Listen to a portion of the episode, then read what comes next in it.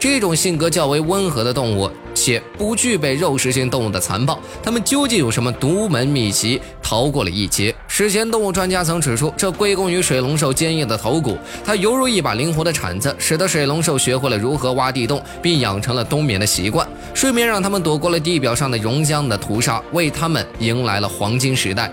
地球上再次迎来巨变，而这次生态大变动竟然由一场暴雨引起。还记得那场持续两百万年之久的大暴雨吗？大雨冲刷着盘古大陆，地质层里也留下了相关的印记。虽说大部分物种因此走向灭绝，但这场大暴雨的确给恐龙抬上了地球霸主的宝座。一些专家和学者认为，最早的恐龙只是些细小机敏的捕猎动物。在三叠纪时期，一些最早的恐龙开始发展素食习惯，它们因此进化出更大的身体。到了侏罗纪时期，由于植物茂盛，所以地球上渐渐出现了很多巨大的四脚素食恐龙，当然也包括以这些素食恐龙为食的巨型肉食恐龙。欢迎评的留言，别忘了点个关注。